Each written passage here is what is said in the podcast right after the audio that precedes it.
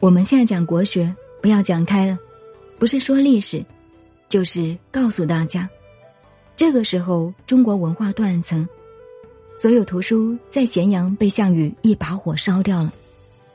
中国读书人不是全体死完了，民间虽然还有很多，但是等汉高祖出来，我们的文化还是断层的。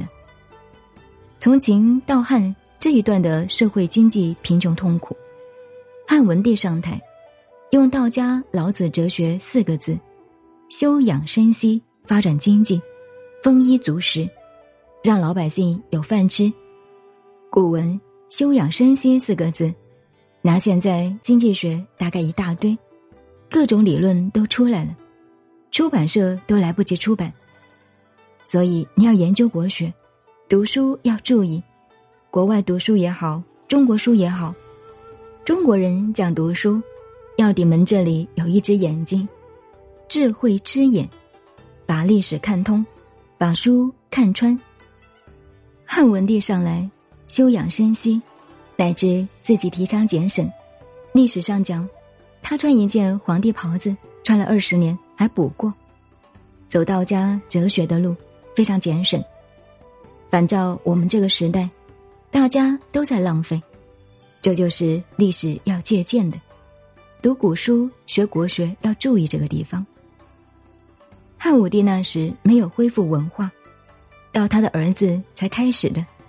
他走的是休养生息，道家的思想，安定第一，和平发展第一，充实国家。其实汉文帝做皇帝只有二十几岁，而且他自己写信给南越王赵佗。当时长江以南的势力，他的政治力量几乎还没有到达。北方又有匈奴，西北东面朝鲜一带也有问题啊，还谈不上日本。文帝很痛苦的，二十几岁的皇帝，把这个天下安定下来。汉武帝一上来，改变了祖父的政策，不走道家修养身心，而是扩张势力，并不是汉武帝不对，因为时代不同了。演变到这个时候，不能不改变，因为受不了南面有问题，北面有匈奴问题，西北也有问题。国家经他祖父和父亲三四十年的充实，社会安定，经济充实了，够有力量向西北发展。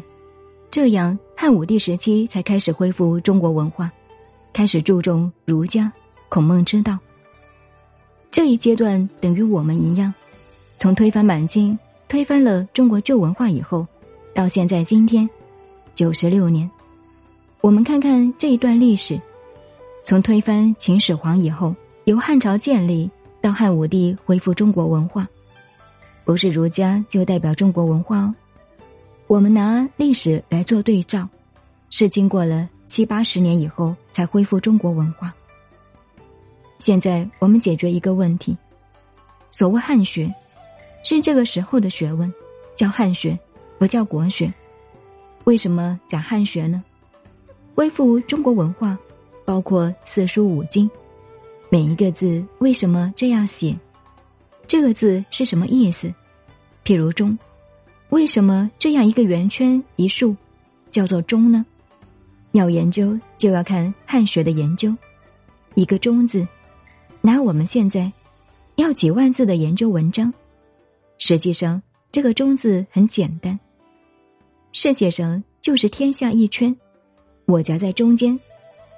可是这个文字的内容很多了，这叫研究中国文字的来源，从上古到现在的发展，我们中国文字怎么来的？